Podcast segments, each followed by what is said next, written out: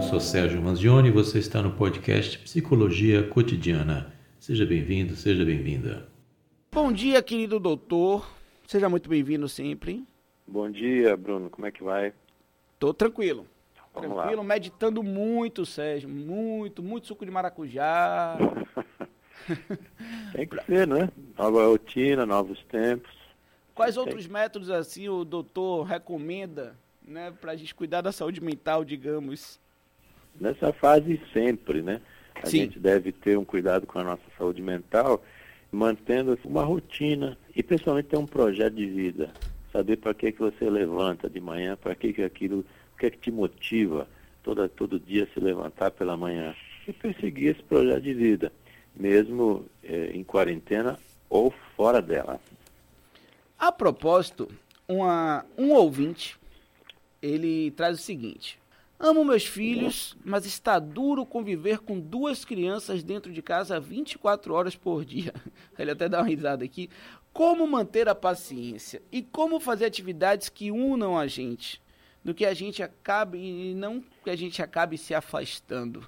É uma fase que as pessoas estão tendo que se adaptar, exatamente porque na maioria não tem esse convívio durante tanto tempo com os filhos. Ou está trabalhando, os filhos estão na escola. É um período interessante, porque você vai ter muito mais tempo para convívio, mas as pessoas não estão sabendo exatamente o que fazer, porque não tem essa prática. Fora da quarentena é diferente. Tem que incentivar a aprendizagem das crianças aí por meio de brincadeiras. Criança gosta de brincar. Então você tem que aproveitar a brincadeira para, através da brincadeira, você conseguir passar informações, eh, educação, educação doméstica básica e passar também qualquer outro tipo de atividade, porque a, o brincar com a criança é fundamental. É um treino, vamos dizer assim, para a vida adulta.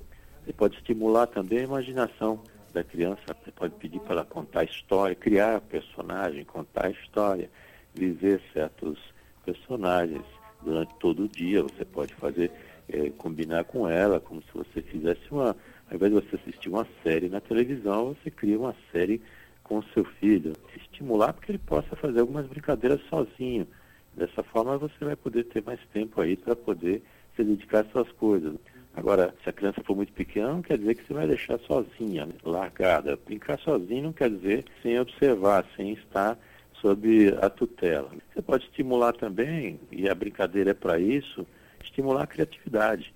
Então aí, nesse caso, atividades manuais são muito bem-vindas para isso. Criar uma rotina também. Cada atividade diária deve acontecer com uma sequência de horários, porque isso facilita a rotina, a sequência de horários facilita você se planejar para o que vai fazer e também deixa a criança dentro de uma disciplina para que ela possa também entender, ficar em frente para a vida fora da quarentena. Estar em casa na quarentena não é estar de férias, é justamente aproveitar esse momento para desenvolver mais o relacionamento. E nesse caso aí, das crianças em casa, aproveitar para conhecer muito mais as crianças do que as pessoas já vinham conhecendo.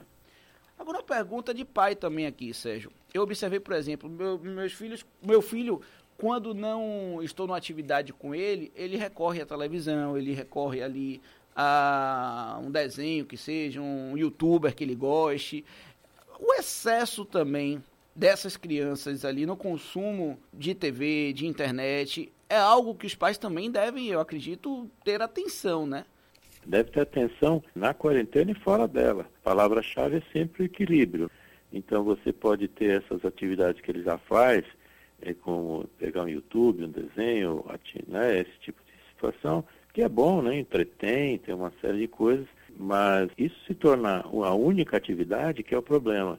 Então cabe aí quem está cuidando dessas crianças, seja pai ou não, pai, mãe, etc., fazer uma, um, um cardápio de, de atividades e não só ficar naquilo de só televisão. É colocar a criança para fazer algo.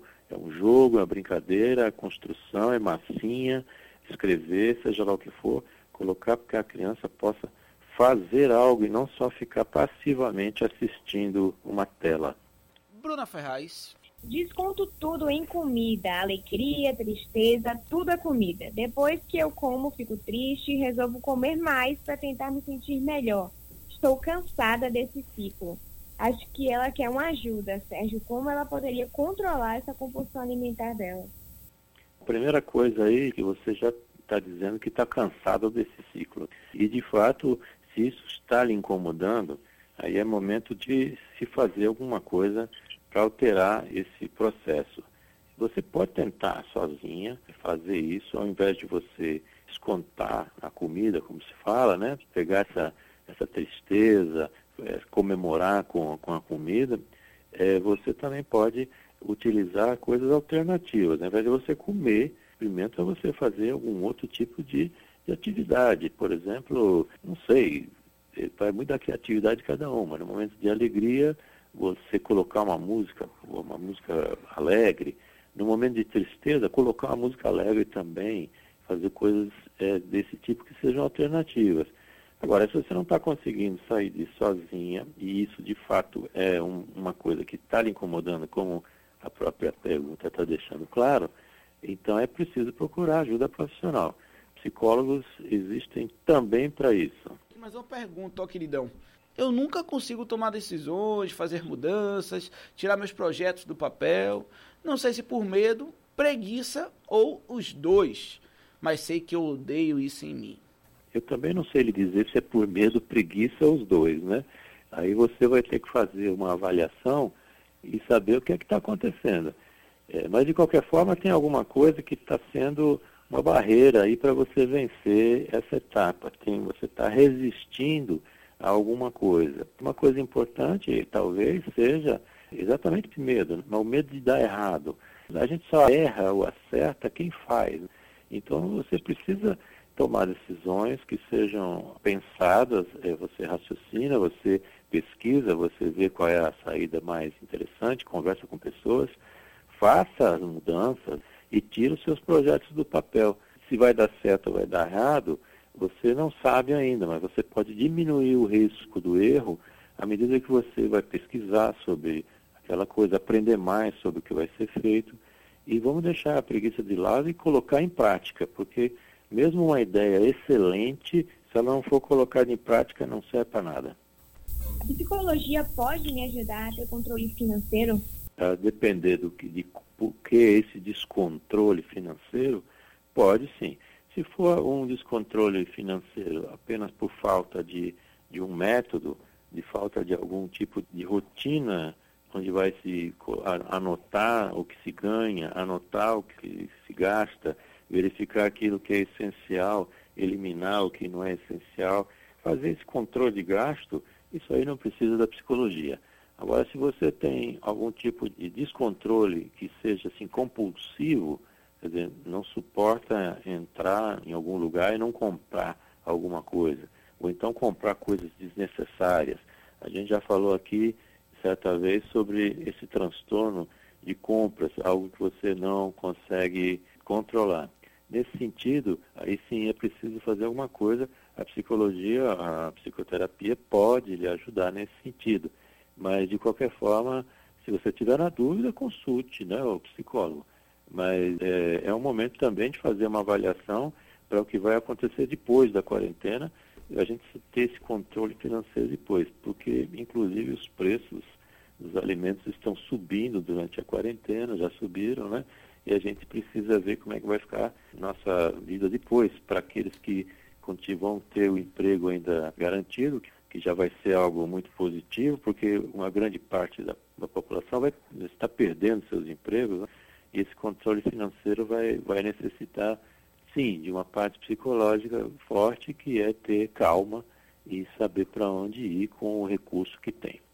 Como lidar com a situação de ter um parente internado em um hospital e não poder ter contato com ele, não saber o certo como é que ele está sendo tratado, como é que está o parente, né? No momento até desse de pandemia, como lidar com isso? Né? A saudade, a falta de informação, o receio até de perder esse parente, enfim, seja Se vocês me permitem só uma... Claro que sim. Bruna.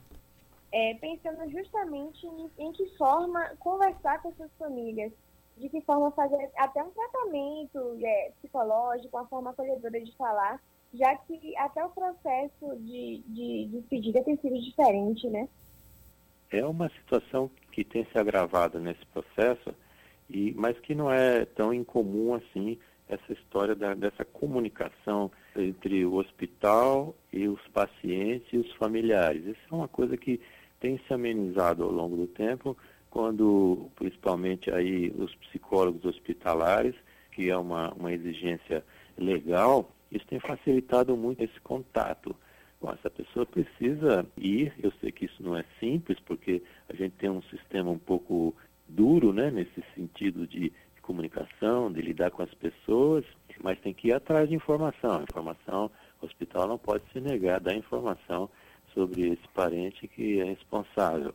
Tem que ir atrás disso. E respondendo aí a Bruna, a gente precisa ter muito cuidado nesse tipo de, de informação.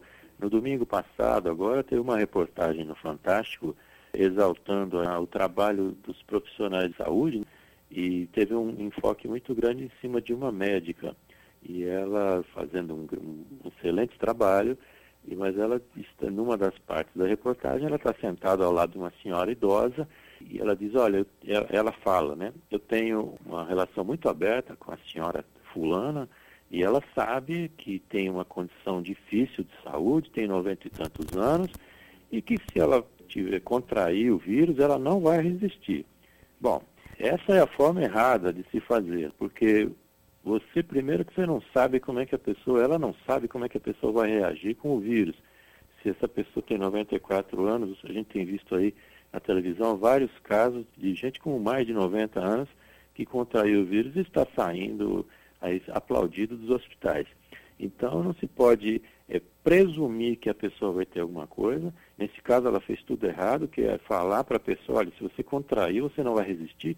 Ela está dando uma sentença de morte para a pessoa, o que cria uma ansiedade pavorosa. Se essa senhora tiver, por exemplo, qualquer sintoma de gripe que não seja nem a Covid-19, ela vai ter um quadro agravado por esse processo. Então a gente tem que dar informações que são informações, não é enganar a paciente, mas dar informações otimistas. Quer dizer, olha, você pode de fato contrair, os riscos são esses e esses, mas no entanto as pessoas estão se curando, veja vários exemplos, assim, assim, a gente vai estar aqui para fazer o melhor possível.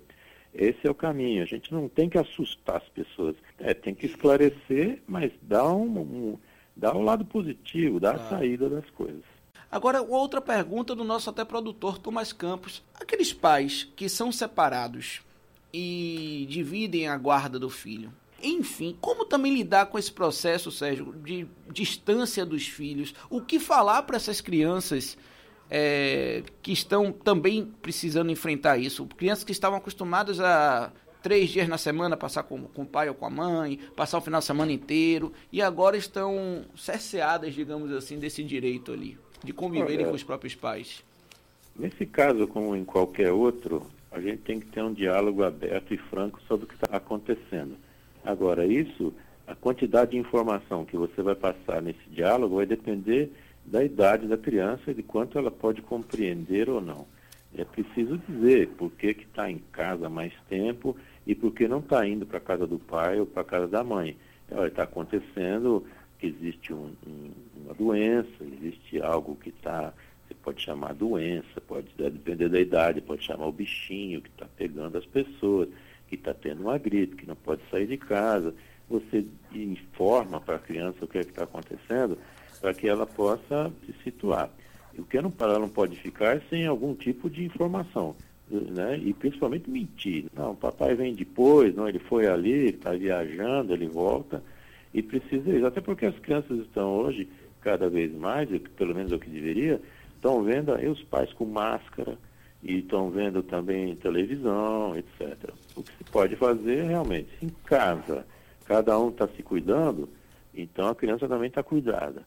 E quando vai se deslocar de um, de um ambiente para outro, é usar máscara, fazer todos aqueles cuidados que a gente tem que, tem que fazer sempre, né? Lavar as mãos, inclusive aproveitar esse tempo e respondendo também, complementando a resposta anterior do que fazer com os filhos dentro de casa, é um bom momento para se criar um ambiente de educação sanitária, ensinar a criança a como se comportar lavando as mãos, etc.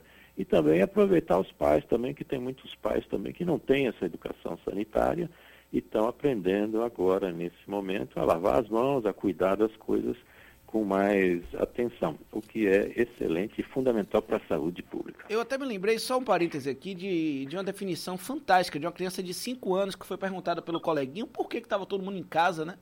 Aí essa criança disse pro coleguinha, sabe o que é? Porque tem um vírus aí e ele tá pela rua. Se ele tá pela rua e não encontra ninguém, ele vai embora. Mas se todo mundo estiver na rua e ele começar a ver todo mundo, aí ele vai ficar por ali. Então, com toda a inocência né, e ingenuidade de uma criança, ela definiu dessa forma. É, eu, eu vi uma criança também dizer, confundindo corona ah. com coronel. Então ela diz para outra criança assim, olha, tem que ficar em casa porque tem um coronel que está matando todo mundo oh, na meu... rua. Ai, Bruna Ferraz. Com essa quarentena, eu perdi tudo que eu tinha conquistado na academia, parei de ver meus amigos e perdi o interesse pela faculdade. Estou triste por retroceder. Como eu posso retomar tudo isso?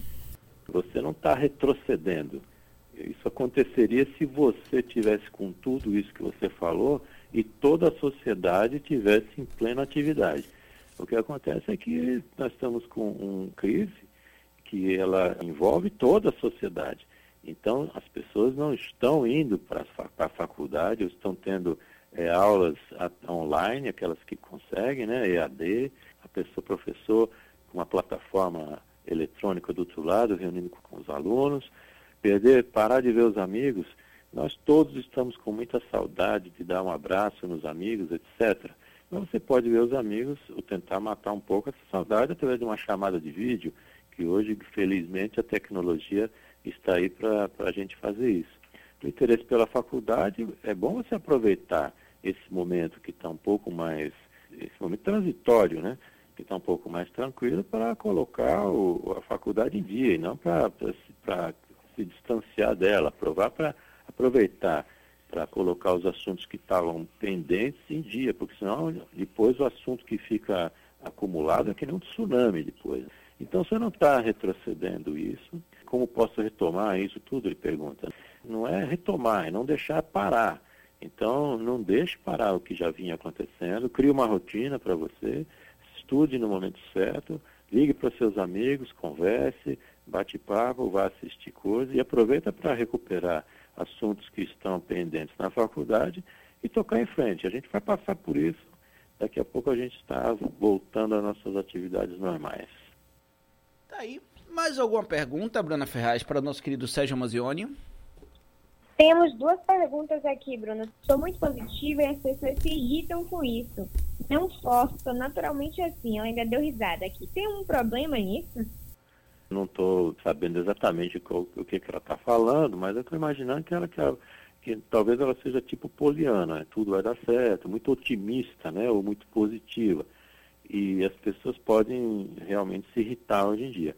Olha, isso não é um problema, assim, você pensar nas coisas de forma positiva e tentar procurar soluções que sejam positivas para erguer né, a pessoa, eu acho que isso não é um problema. Aí pode ser encarado como um problema para as outras pessoas. Agora, se isso incomoda demais as outras pessoas, você filtra o que está falando para as outras pessoas para também não incomodar. Aí você também gera um, um pensamento positivo e eles geram os pensamentos negativos no final das contas não adianta nada. Então seja positivo, encare as coisas com otimismo e positividade, sem perder o, o contato com a realidade, como eu sempre digo, cabeça na nuvem, pé no chão, de fato não é um problema. Os outros podem achar um problema, se isso estiver trazendo problema para todos, você muda um pouco a maneira de comunicar isso. Queria ser psicólogo, só que eu tenho medo de não conseguir ajudar os outros. Existe isso? Ainda deu risada também. eu, eu, eu também estou rindo, porque não, não existe isso. Você quer ser psicólogo, você vai estudar. A formação de psicólogo são cinco anos, são cinco mil horas de estudo mas com estágio, com etc e tal, você não sai do nada e começa a atender as pessoas. Não é assim, ah, então é amanhã, começa e pronto. Não, existe um processo acompanhado, você tem todo o, um esquema que já está consagrado, né? um esquema de ensino consagrado e que você não vai é, ter problema com isso. Agora, é, nem sempre aquilo que você coloca, o que rola numa psicoterapia, funciona. Porque isso depende não só do psicólogo, mas também depende do paciente que está querendo receber essa, não vamos chamar de ajuda, né, mas está querendo receber essa nova maneira de ressignificar a sua vida. Então, o que a gente pode fazer é sempre dar esse suporte para que as pessoas possam encarar suas vidas de maneira diferente. Porque se você quer mudar alguma coisa, você tem que fazer diferente. Porque se você continuar fazendo tudo igual, o resultado é sempre o mesmo. Sérgio Manzioni, a gente fica por aqui. Muito obrigado aí, Bruno. Muito obrigado, Bruna. Quem quiser me achar, pode me procurar Sérgio Manzioni com Z e com E no final no Google. Eu tenho um site que é o sergiomanzioni.com.br, ou que tem um podcast, tem várias coisas. E também pode no Instagram, arroba psicomanzioni. Aguardo uma visita de todo mundo lá. É um site que está de cara nova, diga-se de passagem, né, cara Sérgio? Vale a pena conferir. É, vale a pena. Vale muito a pena, gente.